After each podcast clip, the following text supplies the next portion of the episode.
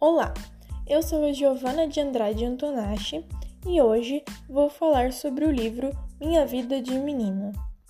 O livro corresponde às confissões de Alice Dairel Caldeira Brant. Se trata de um diário de uma pré-adolescente mineira e foi escrito entre seus 13 e 15 anos, em 1893 e 1895 na cidade de Diamantina. Porém, o livro só foi publicado em 1942 por Helena Morley e se tornou uma grande obra literária que foi aclamada por muitos autores modernistas, dentre eles Carlos Drummond de Andrade e João Guimarães Rosa. O livro tem como fundo um Brasil que acaba de abolir a escravidão e proclamar a República.